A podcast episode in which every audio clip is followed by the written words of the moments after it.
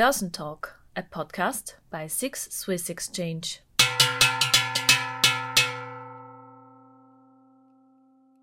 My name is Andre Buck, Global Head of Sales and Relationship Management. Let's start with the evolution of broker algos and its impact on SIX Swiss Exchange. Please, Adam, the stage is yours. Hi, everyone. Um, thank you for taking the time out of your day to join us for this panel discussion. I'm Adam Sherlock. I'm head of equity sales for Europe at SIX Swiss Exchange. I'm joined today by three uh, big hitters in the world of electronic execution in European equities uh, in the forms of JP Morgan, Vontobel, and Instinet.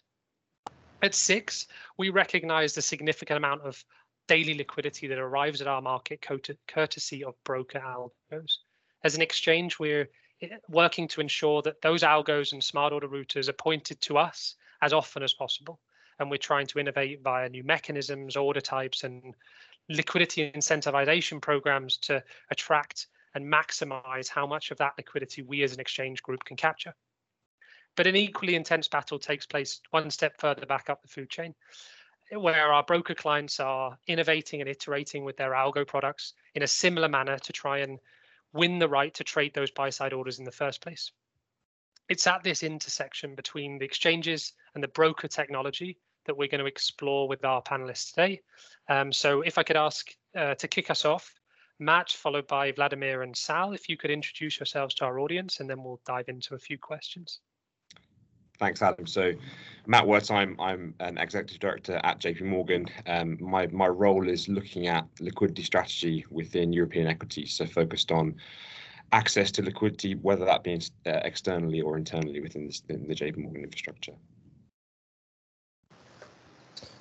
Uh, so I'm Vladimir Filimonov. I'm uh, head of algorithmic trading at Bank Vontobel. So we sit within the transaction banking and offer uh, a lot of execution services to the client. So my particular role is to uh, structure the algorithmic part of it and deliver the best possible execution. So. Salva Rodriguez, thanks for uh, thanks for giving us the opportunity to uh, to be present here today. Um, so I run execution services for Instinet in EMEA, which is essentially everything that touches execution from uh, high touch to low touch uh, and everything in between, just making sure that we're trying to deliver the best possible outcomes for our clients. Perfect. Thank you, Sal. Thank you, all of you. Um, in which case, let's dive into our first question of the day. So, buy side algo selection.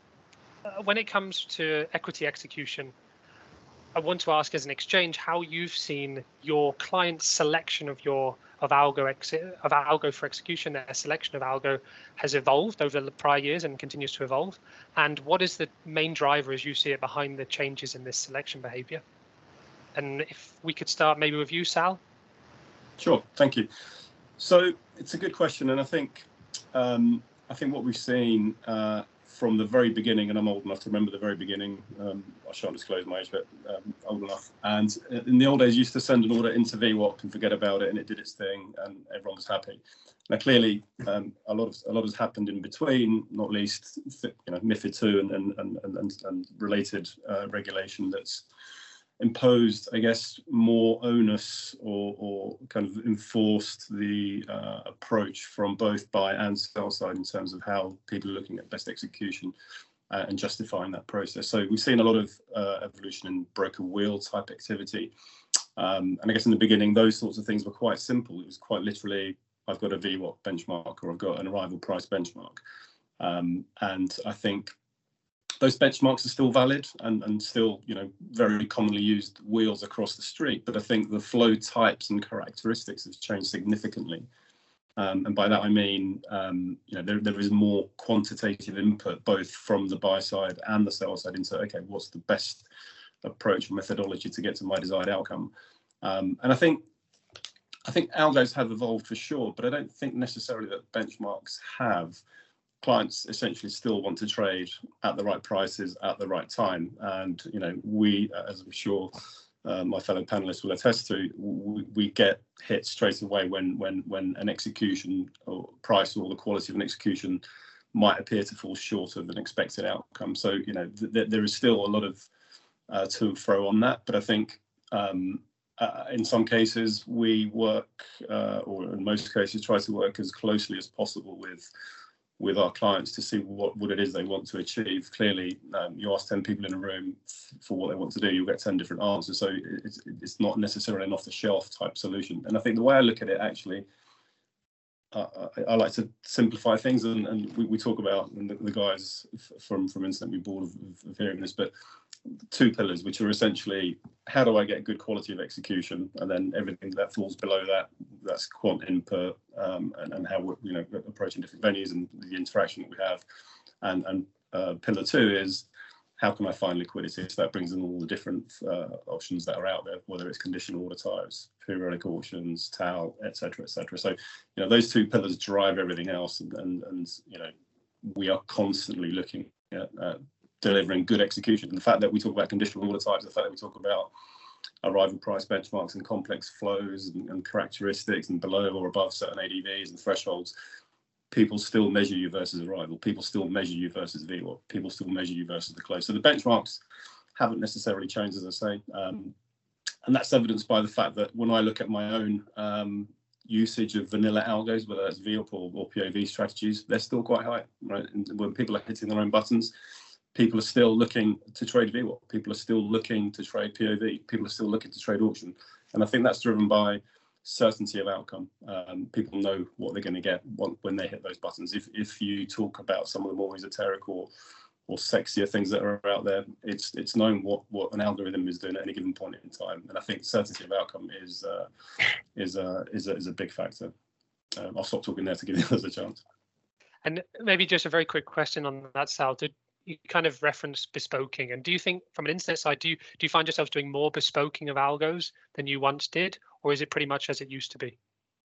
Yeah i think i think that that continues to grow. I think some people um, basically say here's a piece of rope go and hang yourself and, and that means my benchmark is arrival you figure it out you're the broker and we'll measure you at month end quarter end uh, half year end to see where you rank relative to my other brokers. Uh, I think some some fall into that into that category. Others work very closely with us to, you know, and it's about a partnership ultimately. You know, the, the, the other guys I'm sure will agree that um, once you get in, into into the weeds of particular flow types or particular uh, sizes, particular ADVs, particular market cap, etc., you know, not everyone's flow is the same. So I think understanding that and, and, and kind of doing analysis on that flow to to create uh, an optimal outcome, I think is where we see uh, huge benefits. So that has evolved. It's still evolving, but as I say, if you look at some of the vanilla algorithms, they're still uh, massively active and massively used. Oh, thank you. Interesting. And Vladimir, on to you guys. From a Vontobel perspective, have you seen much of an evolution in how clients select and your out you, use your algo offering? Uh, well, yes, sort of yes, and I think what uh, uh, what Salha said about the uh, the certainty that's cert- that's what we see as well. So uh, we work closely with the clients, and over the time, they some of them have uh, chosen a particular algo to be their favorite. So they tailor it to their need. They were able to suit it to particular uh, flow type that they have with Vontobel. And basically, looking at that, we need to disentangle this factor because otherwise we'll just be measuring the flow of, of some clients. So if we take into account, uh, there was an interesting trend that we observed, at least on our side, over the last two years. And obviously the uh, the benchmark, so the VWAP is the dominant one, so it takes still quite a big fraction uh, of our volume. But what we see growing is uh, growing of the uh, liquidity seeking algos. And in particular, we have uh, one called PACE, which has an opportunistic flavor in it.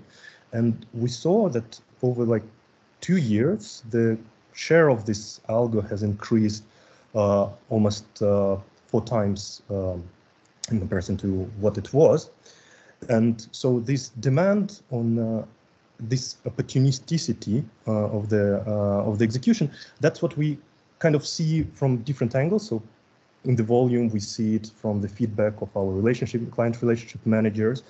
We responded to that to uh, deploying another opportunistic, purely opportunistic algo edge. And it's totally, I think, what uh, Sal has mentioned, the algo wheels, I think that's where it comes to. So on one hand, uh, clients favor uh, favor the certainty of execution, but on another hand, they are becoming more and more sophisticated.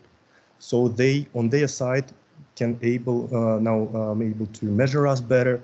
They challenge us. They ask and demand for more detailed uh, trade statistics uh, from us, and uh, I believe that this um, uh, goes towards the uh, towards the execution wheel, the algo wheels that obviously have evolved. So, as Sal said, from purely discretionary to more systematic performance-based algos and they can see when this uh, opportunistic uh, execution actually add performance add uh, um, uh to uh, to their flow and uh, on our side we see it as a trend so kind of if we I, I think Matt will agree that if we have to stay with uh, within this business for next five to ten years this performance driven uh, or, or the routing will be uh, the standard in industry. So what we aim to is towards improving our performance of the algos. And that's kind of the main uh, main factor that we see the risk factor for the whole industry. Uh, and, I don't know what Matt, your opinion on that. Uh, good, great segue. Thank you, Matt. What's what's the JP Morgan take on that one? So um, just taking a step back and looking at the the business we have across electronic in aggregate, I think the trends that that um, uh, we see are different for different types of investors. So. Um, for the more institutional focused investors, um, as Vladimir mentioned, um, and we would agree, we see increased use of liquidity seeking algos, opportunistic trading behaviors, and that's approaching half the business in that particular segment. Um, I think it's worth also mentioning in institutional space, we, we do see an increased focus on the close, both from uh, passive um, index management clients, but also clients looking to opportunistically source liquidity in the closing auction. Um, so um, th those are kind of two algos within that bucket that we think are meaningful. Within the more systematic space, um, the, the trend has been more to shift away from direct market access to using SOR strategies to try and aggregate liquidity. And then in the more uh, mid-frequency or event-driven macro hedge fund space, um, we see more usage of the the VWAP algos that I think Vladimir and, and Sal mentioned. Um, not necessarily to achieve a VWAP benchmark, but to achieve an arrival price using a passive execution mechanism. So um, that's the kind of JP view around um, algo trends um, across the last few three or four years. Just picking up a few points that um, uh, Sal and, and, Vladimir mentioned, um, I think that wheel usage has driven a lot of the institutional um, push towards liquidity seeking, and, and that has um, meant that two two things have arisen. One is performance measurement, and we would completely agree that clients have become increasingly sophisticated around how they measure performance, and we have been able to partner with many of them to um, collaborate on on the thinking around how we think performance should be measured and how how they do as well. So um, that's that's evolved into things like tiered rankings for wheels rather than absolute values and understanding noise within measurements, etc. Um, so that's been a, a, real positive trend. And then picking up on something that Sal mentioned around kind of customizations and off the shelf, I think the the the focus on performance within a wheel um, means that you can innovate as a broker and provide um, access to differentiated liquidity or tweaks within the algo logic and framework to to maximize the performance that you can uh, achieve for the client and also the execution certainty as well as as Vladimir mentioned. No, thank you. Very comprehensive. Thank you for all three of those answers. I think the the over, overwhelming thing that stands out for me from those three answers is growth in liquidity seeking algo usage, particularly by institutions. And uh, I guess they're becoming increasingly informed when it comes to uh, their selection of algos and how how well they understand market structure, and probably that drives a lot of this, as well as the better uh, logic that each broker's liquidity seeking algo has versus where it was three years ago. So uh, that's that's great insights. Thank you. Um, jumping into another question then, dark pools. Uh, we're we're witnessing the continued growth in dark trading. Uh, recent big XYT analysis noted that um, whilst European, pan-European dark trading represented just under 5% of total value traded in 2018. That's now up at 7.4% for 2021. At SIX, you know, we've tried to respond to this with the launch of SwissAtMid in 2016 um, and have followed that up with the launch of conditional functionality in December last year. Uh, and Swiss at now captures you know, close to 40% of the um, Swiss equity non-display market. So when it comes to dark routing, how has your use of non-display venues and liquidity evolved in your algos and, and order routing? And uh, maybe starting with you, Vladimir, this time from a Vontobel perspective. Uh, well, at Vontobel, yeah, correct me if I'm wrong, but I think we were one of the few early adopters of SwissAtMid. So it's uh, been always uh, a very important source of non-lit liquidity for us, and we're super happy with this service. And uh, the non-lit uh, uh, liquidity for us important because we essentially try to offer as much pools uh, as we want, as we can to um, to our clients, as much of alternative sources of liquidity. And obviously, the other dark venues, gray venues are bit quite a big important. So, uh, it's slightly different, difficult though to measure it internally uh, because because of the no pre-trade liquidity, uh, uh, pre-trade transparency. So you always measure, if you measure from your side, you will measure the allocation conditioning on the logic which you have already in the algo. So it's not just uh, completely separately from uh, uh, like you can, for example, measure the uh, MTFs versus the primary in, in your flow. but what we can see is what the um, the allocation of clients to a particular algos. So as I mentioned, uh, the pure liquidity seeking algo, which try to capture as, uh, as much as possible pools and being opportunistic on the uh, on the lit venues as well. Uh, so it captures quite a lot of interest. But if we try to look at the pure dark, so obviously we, we offer the pure dark, the pure gray, uh, the the sniper, so the classics, which every broker I guess have in their portfolio. We see quite some dynamics, and uh, it's hard to say whether it is reflecting more our clients or uh, the industry. But we saw actually the uh, need for the dark liquidity as a pure dark algo uh, decreasing over time. So since beginning 2020, it's quite decreased a lot, maybe 50, 60% uh, uh, roughly. And at the same time, we saw that the clients demand on a pure uh, algo-based more the gray liquidity. So obviously the the periodics and the internalizer became quite an important source. and that's not how you allocate, that's what clients demand uh, from you. So obviously we try to uh, to use everything within the SOR. We try to balance uh, smart to the router. We try to improve both the price and the fee for the client. But I think that's an interesting trend which kind of reflect the changes in the quality of the dark liquidity over the time.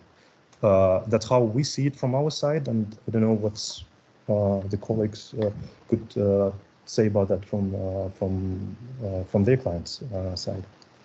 No, thank thanks, Vladimir. And uh, maybe to you, Matt, do you see you know a similar shift where net net, you know, more demand for Vladimir refers to as grey liquidity, be that SI or periodic auction or, or other grey source, RFQ, etc. Um, do you see that having risen is versus dark, or do you see a different landscape of how you're allocating liquidity? So I think periodic liquidity is clearly a uh, important source of liquidity across the um, external MTFs that, that, that, that are available across Europe. Um, we see that arriving at a steady state, and the, the kind of proportion of activity across dark versus periodic has has been pretty consistent over the last 12 months, in, in, in according to our numbers. But clearly, periodics were a new uh, advent of, of MiFID two, and, and and that that growth um, and importance in, in, in, the first couple of years of MiFID II implementation, uh, there's clearly a lot of growth and focus on periodic auctions.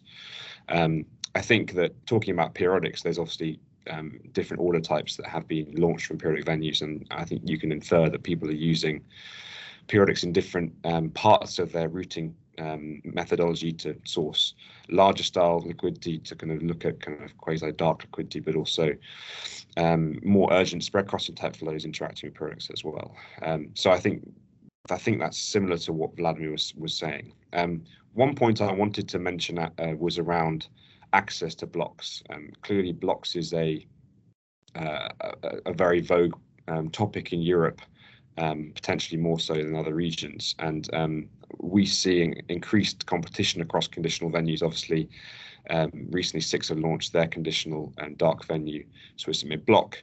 um, which we are connected to. Um, we, we we feel that's an, a helpful advent to the to the kind of block market structure, given there's increased competition and we see you know four or five venues having um, pretty decent market share in blocks.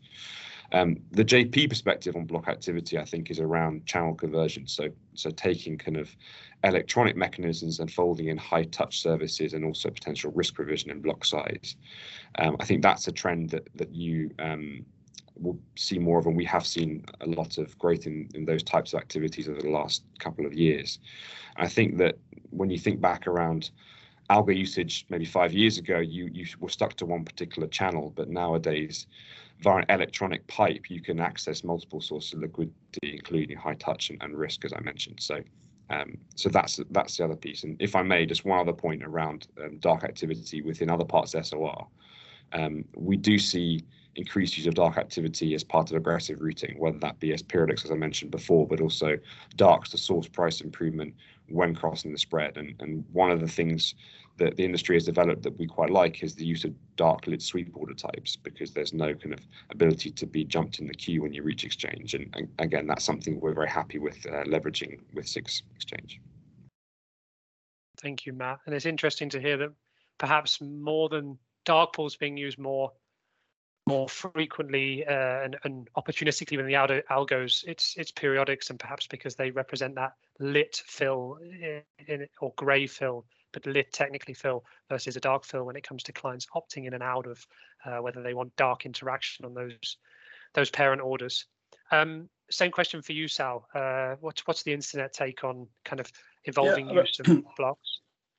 Dark. Thank you. Um, I, I, mean, I, I, I agree with uh, with what Matt and uh, Vladimir have said actually, and I think if we take a step back, um, I think unanimously feedback from clients directly is that midpoint trading in dark is good, right, for their for their workflow. So I think you start from that premise, and I think that creating a solution for, for that kind of ask is is important and we will do it slightly differently but you know the, the end goal is the same we need to access that liquidity in, in a sensible way that, that shows good additive liquidity uh, accessed in, in the correct slash intelligent way and i think then that how how it differs comes down to each broker, how their SOR works, what venues they connect to. I think Matt made the point around connectivity to I'll say all, but you know as, as much as you can um, in, in a sensible way. And of course, we measure those things as, as I'm sure everyone does um, to see where we get our bang for buck, and you know from from quality of fill to to latency to all sorts of things. But I think yeah, we start from the point that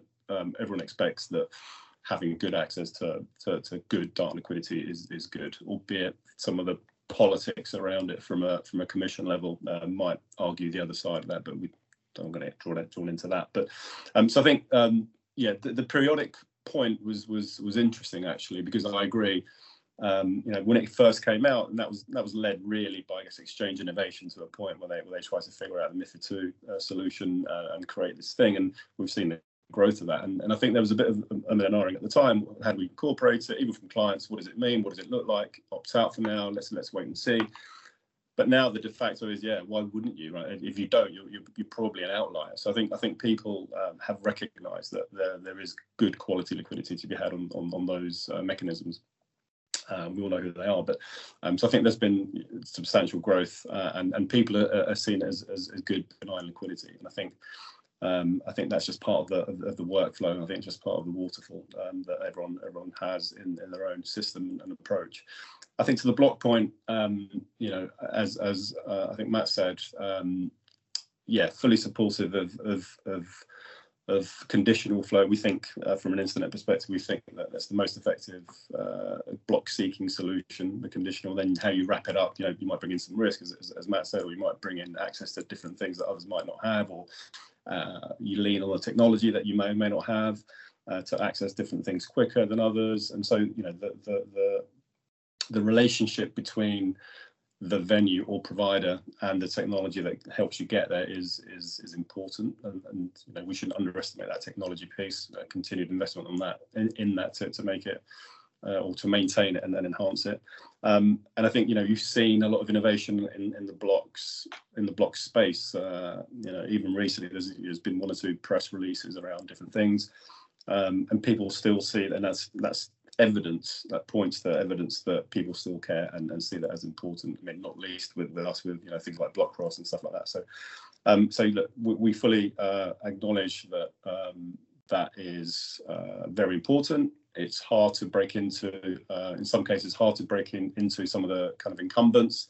Uh, and I think having unique access, unique liquidity, incorporating it into workflow, importantly, um, is, is key for, I would say, for, for, for the buy side user. You don't want to give them additional buttons to press or additional GUIs to interact with. You know, incorporating something, a solution into, into existing workflow is important. And and I, I, guess also the, the point around I think Vladimir made the point earlier around you know used to have standalone dark access, but now that's that's kind of incorporated into a vanilla algo, whether it's via a wheel whether it's via a vanilla VWAP type strategy um, or a liquidity seeking strategy, you have that dark component. So you have, got the, the standalone algo as is, but you've got this other thing working in the background, constantly looking for for, for that liquidity, sourcing that that liquidity. So so yeah, it's, de- it's definitely evolved, uh, and we see you know you see the you mentioned the big XYT number, which is you know uh, self-explanatory. Um, and we see the growth in, in, in, the different venues um, as, as per you know the Rosenblatt stats and so on. So um, so yeah, definitely uh, a key focus for us, and I'm sure the rest of the panelists to make sure that we're um, we're accessing those venues in the right way, measuring and measuring the liquidity and, and the quality of execution, and uh, uh, enhancing the technology to enable us to, to access that ahead of anyone else, I guess. Oh, it's interesting. Thank you, Sal. I think there's two things: the headwinds of of you know potential changes to MIFID around further limitations being applied to dark trading is going to be a really interesting uh, one that will probably evolve the answers to those questions in the coming years. Um, but picking up on one thing you mentioned, Sal, which was, you know, buy side attention to making sure you have maximum liquidity access. And I guess it's a question for anyone who wants to jump on it. Do you think the buy side are more in tune now with saying, I know which of my brokers can get me to all of the venues and use all of the order types than they once were as a benefit of wheels and you know just a greater uh, analytic ability when it comes to looking at their flow. And has that driven some of your uh, some of your needs and demands from them to to access just about everything that, that you could print in? I think 100% it has. Just, just very quickly, um, that uh, I think most um, most buy side firms now have the ability to engage with us uh, on a quantitative level. Uh, they analyze. Uh, it's not. It's no longer us saying, "Look, look how brilliant we are. Look at this performance. When you trade with us, it's fantastic." No, they they scrutinize it. They've got smart people looking at the numbers, number crunching, telling you you're good, bad, or indifferent. So that, of course, has resulted in uh, people like us on the sell side to up our game and make sure that we have the relevant quant uh, input, quant personnel to to analyze, digest, digest the feedback, uh, the flow, uh, and, and what I call the what if scenario. What if we've done this slightly differently? What if we've gone left instead of right? What if I recalibrated it to be this instead of that? Um, and as I say, you need, you know, that's that's way beyond my skill set for sure. So we need we need people that are able to to analyze that and and and provide uh, sensible solutions for us so that we can then go back to our client and say, look, we've looked at it, we've seen that it, it, it delivered this our suggestion is to recalibrate in this way, and we think it's going to give you this. So 100% it has it has kept us on our toes, definitely. Fantastic. No, great insight. Thank you, Matt. You want to jump in on the same point? Yeah, I think um, in terms of kind of breadth of liquidity, clearly having breadth is important, but I think it's it's it's fair to say that you need to have access to the right liquidity at the right times as well. So you know, dark liquidity is very useful, and I think every panelist here is, has said that in, in one one shape or form. Um, but clearly, uh, you know, we do get ping from clients from time to time around ad, adverse selection in dark, and you know, having kind of price protections is is obviously critical. And and um, when you have scarcity in terms of your order size versus a typical trading size in dark, you need to be selective around the dark venues you use as well. So those are important uh, considerations to make around um, use of order types, different venues at the right times to achieve the right outcome for our client. Thank you. Thank you. Um, new topic, and apologies to our panelists because I'm going to go in a slightly different order than, than maybe we'd pre-discussed because uh, I want to make sure we cover some of what I think are the best questions before we run out of time. Um, data center fragmentation, data center shifts with Euronext's planned data center move from London to Bergamo, that's you know well well discussed and and publicized, they'll be joining the two SIX equities exchanges, the Swiss and the, the Spanish markets, by matching on mainland Europe. by my reckoning, that brings more liquidity than in recent memory to trade on the continent. And we wonder for, for all three of you, what questions and considerations does this raise from an algo product perspective? And uh, perhaps um, starting with you, Matt, this time, what's sure. JP's insight on that? So I think I think in terms of um, consistency and simplification across an algo and SOR stack, um, having fewer locations is is potentially easier to manage technically than than having um, uh, multiple locations across different geog geographies. So there's a technical point around kind of maintaining um, uh, presence in in in a, in a, select group of locations and only expanding that presence as and when you need to. Um, with that in mind, and given the, the kind of the, Euronext move to Bergamo, we're obviously looking at the market and have looked at the geographic latencies for all the venues we access, whether that be primary or MTF, across multiple locations um, around mainland and the UK, Europe. Um, and I think the conclusion we've reached is we're happy with our, our existing presence, um, but we continue to analyze and look at the relative latencies across different markets, etc., to, to see if there's any change in, in that decision making process.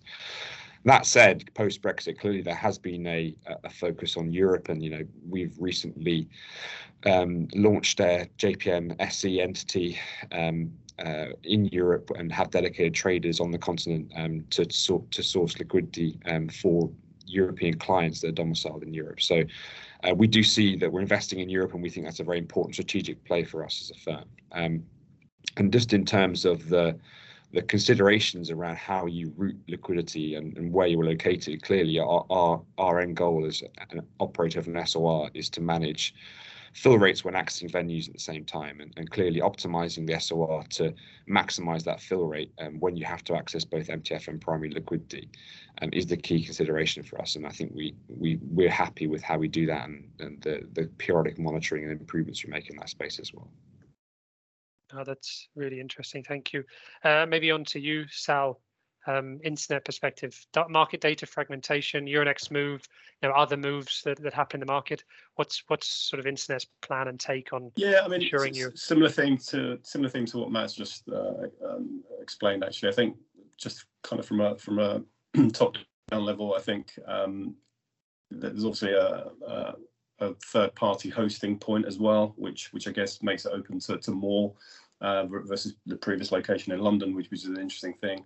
Um, I think the point around the SOR and uh, and latency is important. Um, I think the ability to be co-located at various venues is important um, to be able to access them. I think the point Matt made around uh, having good access to the various venues, um, but but shouldn't underestimate the increased latency that this potentially uh, introduces. Um, by my uh, non-mathematician reckoning, it's about 35 times slower. So from six, from 200 micros to about six, seven millis. So, um, you know, th there's a latency point there to consider as well. So what could happen with that? I think maybe things like IOC hit rates could be impacted if people don't have the, the adequate technology or aren't co-located correctly in, in the appropriate way at the right venue.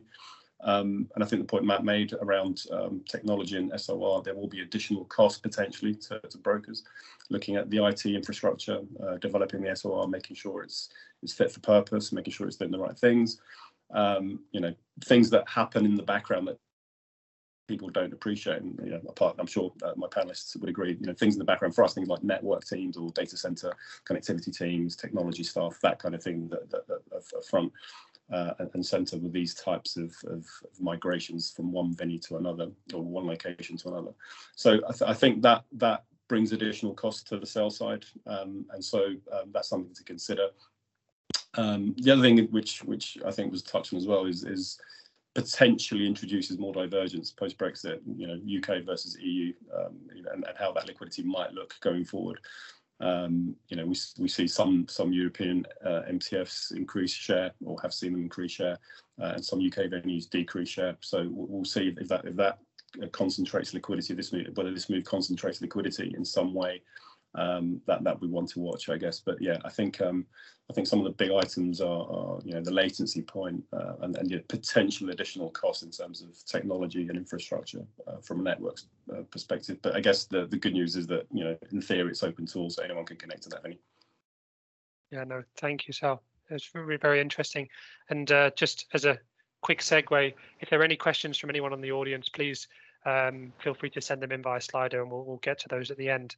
Um, on to you, Vladimir. I know that, well, please correct me if I'm wrong in saying that I think uh, the outlier in, in the group um, are Vontobel with regard to where your technology sits. That's being right. with us in Switzerland rather than with with the, your two colleagues in in in the UK, uh, which obviously the Bergamo move probably in some way plays to an advantage for you guys. But but what's the Vontobel take on uh, on market data? Sorry, markets data center fragmentation and, and the migration of those and how you efficiently access liquidity in different geographies. Uh, to a big degree, we are on the same page, on the same page of actual costs, the costs upfront uh, of uh, setting up the uh, service providers, the maintaining cost, then the cost of actually uh, monitoring the all your systems and adjusting them to uh, to the new routing plans. So we, our teams are working hard to actually prepare for uh, for the move and to establish all the uh, service providers now. In terms of the latency, yes, we are outliers, so we would enjoy lower latency to uh, to this new center, which hopefully increase the the hit rate. The problem that that's not the only thing which concerns that, and that's this IOC hit rate that uh, it's important for the best execution, but that's not that's just one of the piece of the puzzle. And uh, increase of this hit rate doesn't immediately translate into much better execution for uh, for the clients because you have many many uh, other sources of liquidity. And uh, the problem with the thing which concerns us, it's again about the latency, but the uh, the indirect uh, impact of this uh, latency onto the uh, execution quality. Because basically now with increased latency to London, where uh, with increased technological pressure on many market participants and the and the, the market makers, so there potentially could be some opportunity for the latency arbitrage uh, traders to profit from the stale quotes at uh, uh, at the Bergamos versus the UK uh, MTFs, which could not necessarily will, but could have really adverse impact on the quality of the liquidity because this technology, this pressure being adversely selected uh, of market makers, they will put it into the risk models. They will widen the spreads that they quote, and the widening of the spreads that they quote will have a direct impact on the best execution. So what uh, what will be will will this actual scenario realizes? You never know because it's a complex system. You cannot really predict complex system uh, in uh, in any reasonably uh, reliable way. So we we will see. We keep our fingers on the pulse. We uh, hope we prepare to launch on the uh, day one, but uh, and then we will see how we need to adjust our systems to uh, to account for uh, for those effects. Yeah, thank you, Vladimir. I think all of those very very interesting insights, all very very good answers, to be honest. And it's true, there's so many competing factors that, from a liquidity perspective, I think you summed it up really well, Vladimir, which is that I think the whole market, us being you know an exchange where we know our M- the MTFs are trading Swiss and Spanish equities in in London, and we're trading the as a, as a primary on the continent.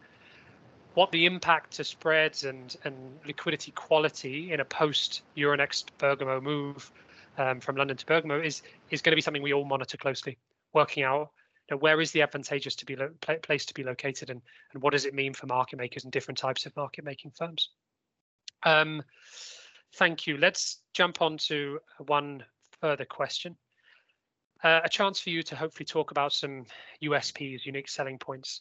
With so many flavors out there now of similar algos in the competitive market, you know, everyone has a VWAP, but of course, more more intellectual property is applied on liquidity seeking and other algos. How do you seek to differentiate your product from those of your peers? And maybe starting with you this time, Sal, what's what's the Instinet take on that? Thank you. I, uh, I, think we've we've all kind of alluded to that at the point. I think we all have slightly different takes on on what makes us slightly different. Um, we have uh, slightly different approaches, um, and I think for us um, has essentially you know using those two pillars that I referenced earlier, um, quality of execution and access to liquidity. Um, that that kind of segues into into uh, an area we've been focusing on um, quite heavily actually, which is, uh, and I know it's a bit of a buzz thing at the moment, and you hear a lot on panels, but the kind of machine learning, artificial intelligence side of it, which essentially, um, you know, having something on the bones that that that has uh, dynamism. So a dynamic trading optimizer that, that constantly recalibrates and chooses optimal behavior for the given scenario in the market or, or that stock at that moment in time, and it is constantly evaluating. Um, picking up different inputs from various things, whether that's prior executions, uh, from lit and dark, uh, from periodic auctions or, or scheduled auctions, um, and you know some of the things around uh, the volatility and, and constantly evaluating um, and recalibrating. So that's that's where we've invested heavily uh, recently. Um, we're live uh, with with a product uh, we call MAS, which is Micro Adaptive Sequencer, which uh, has been a few years in the making, and that's live now. Um, and essentially, um, why does it matter? I think what we're trying to achieve, all of us ultimately, is avoid market impact, uh, reduce trading cost, uh, account for volatility, um, momentum spread, uh, and, and, reduce that that kind of um, uh, outcome uh, uh, to, to, make sure that when when we deliver quality or execution that, that, it's a quality execution. So I think how this evolves over time is is allowing um, the, the, the the the the MAS offering, so the micro adaptive sequencer, to to take more independent um, decisions on its own rather than uh, allowing humans to, to recalibrate as they as they start to see things uh, and to meet its objectives. Um, and then as this evolves, potentially the next next evolution is catering it to, to specific client needs. And I think you know my fellow panelists have alluded to this point. Different clients have different needs, different flows, different expectations. Um, and uh, perhaps recalibrating it to different strategy types, perhaps different uh, PM behavior types um, incorporating various alerts. Uh, we all, I'm sure, have millions of alerts when, when we're looking at stuff, uh, incorporating those alerts and acting on them um, rather than requiring requiring a human to, to then recalibrate and adjust. Um, and ultimately to reduce that standard deviation outcome um, to, to, to, make it consistent. Um, so that's that's really where where we spent a lot of time on the Algo uh, platform, uh, focusing on on um, recently. in addition to that, I guess the block point, you know, we've we've been heavily pushing and, and expanding our block cross offering, which is um, again uh, access to liquidity um, uh, or unique liquidity, as we, we would say. But uh, uh so those, you know con continued access uh, to, to, block liquidity uh, and delivering smarter, um, re-optimizing, re, re-energizing, and recalibrating flow types to suit different particular flow scenarios and buckets. Oh, that's really interesting um, trying to be, I guess, more reactive in within uh, reacting real time with with that AI to to respond to where you see liquidity and, and the most recent trends. Um, same question to you, Vladimir, from a, a Vontobel perspective. Uh, what what do you see as where your effort, efforts are being applied to differentiate your product, or where do you see yourself having a, a differentiated product from your peers? Uh, well, we uh, on the similar page with with Sal on that I uh, already said, the the view is that the performance will be the key uh, driver for the uh, for the choice of the brokers on the buy side. So that's where we put a lot of effort to uh, to optimize to uh, uh, minimize the possibility of having the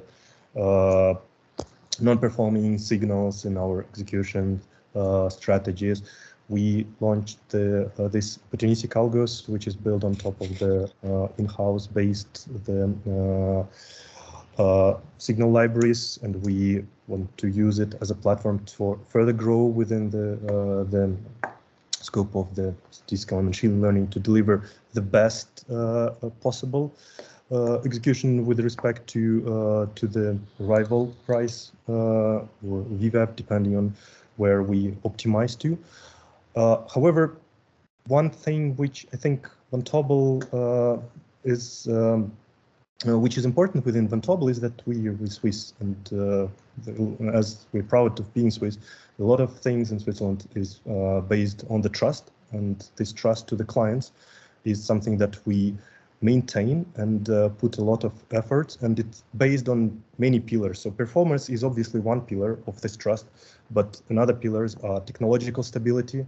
So we put a lot of effort to having uh, no possible uh, uh, scenario where we be uh, where we can have a major outage. We happy not to have any even during the 2020 uh, COVID sell-off.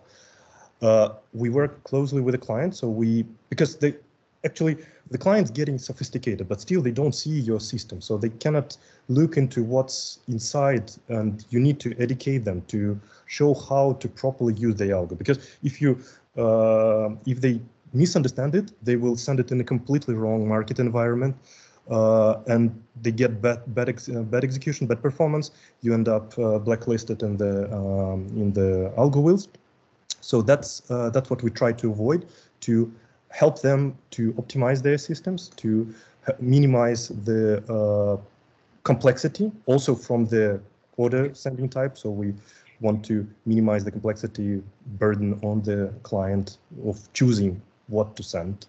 Um, and uh, another one is that we want we try to we treat all our clients equally. So basically, we don't separate internal clients like the uh, uh, other desks of Vontobel, like the structured product desk, and external clients. So something which we deliver in, internally and develop internally, we have to offer to uh, external clients without any uh, any preference. So I think that's uh, that's another important part, together with obviously striving, doing the best on the technology, on the algo development, um, on the optimizing the systems, which is also quite important here. All right, thank you. You're, you're not going to need to tell a salesperson such as myself that the relationship is important. We kind of we become redundant if it if it goes away. So thank you for that. uh, and and I think everyone would agree that you know making sure your client understands what your product is, how it should be used, is such a key key and important factor, uh, even as they become more complex and advanced and quantitatively driven. Um, Matt, your your take for this, JP Morgan, how do you differentiate your product from everyone else's?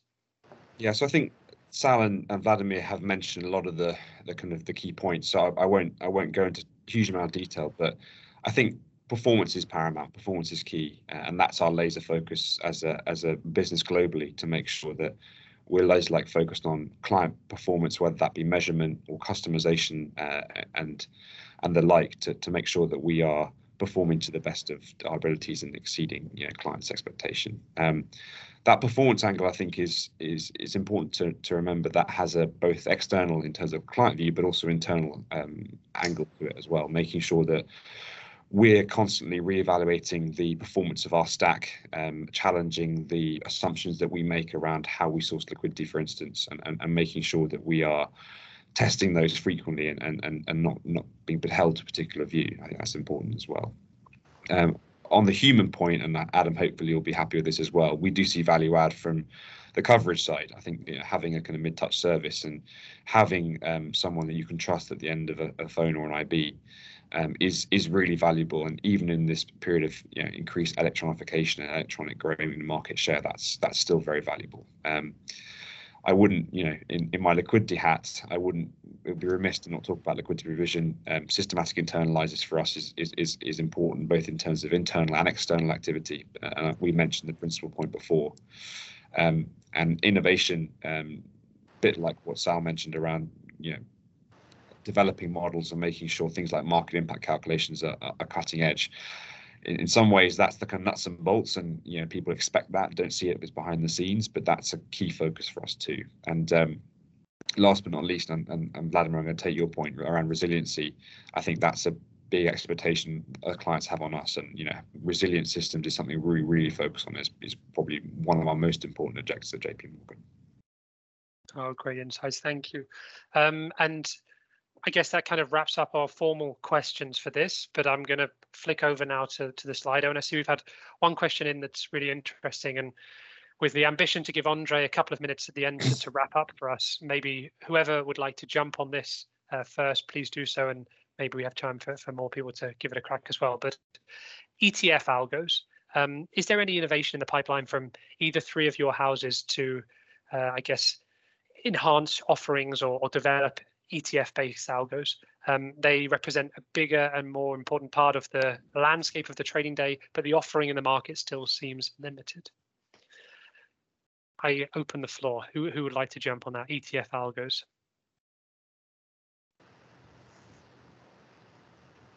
Uh, I'll, I'll, jump in quickly. I think the short answer is yes, um, uh, and I think all three of us will, will probably say yes. But um, it, it's it's easier said than done, I guess. So you know, it, you're constantly fighting, and I'm sure I'm sure we're all very familiar with you know things like prioritization lists and meetings and what's more important. You know, the relative importance of item one versus item two, customer cust- customizations, and so on and so forth. You know, regulatory change that that we have to um, implement or risk uh, change risk items that we have to implement, whether that's compliance as well. So there's a whole host of to-do lists, um, and I think it's um, it's something that's definitely on the list. It's just a question of, uh, I guess, getting to. We have a finite set of resources, right? So we, can't deliver everything else. But I think to, the answer is yes. Um, but it, you know, watch this space. I guess is all I'd say. But um, yeah, definitely something we're, we're aware of and, and, and looking at and I would I just to add to that as well. I think that there's a question of prioritization, which is of course you know every every business has that that that challenge, but I think client client demand is is a critical one as well. I think you know looking at the US market and the dominance of ETFs in in that space, and and people look at that and say why is that not happening in Europe? I think you know clients do have a particular way to trade ETFs, and that's not necessarily through electronic channels. And and and I think that we don't see clients um, really knocking down the door for us to to develop these things. So that has another extra dimension in terms of how we think about ETFs. So again, we'd say that it's um, it's something we, we are interested in and develop and discuss internally very frequently, but it's not something that we, we see the clients really kind of pushing us to develop at this time. Is pretty much uh, here, uh, same here. So we see the growth of uh, ETF flows, which calls to uh, higher automation. But in terms of developing a spe uh, specific there like everywhere, there should be a clear uh, business case where your development costs and maintaining costs are compared with the uh, with the benefit uh, for the company and uh, for the client. So so far it is uh, um, not in the near term plans. No, thank you. Great answers. Uh, maybe just a soft plug on our side. I think one of the things we're really looking at around this space of ETFs and algos is obviously and you Matt, you alluded to it. RFQs are, you know, the, the de facto way in which most ETF value is traded in Europe. Um, and we obviously relatively recently launched our own RF on exchange RFQ op- offering, which has been growing nicely and, and developing some real tra- traction, particularly in Switzerland.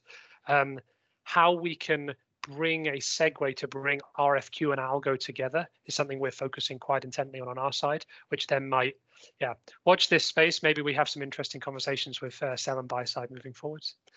Um, I want to say a massive thank you to you, Matt, Vladimir, and Sal. Fantastic insights. Thank you for lifting the lid on your businesses and, and what, what's driving you at the moment. Um, I will hand back to Andre now to wrap up. And uh, yeah, hopefully everyone's found that insightful. Thank you.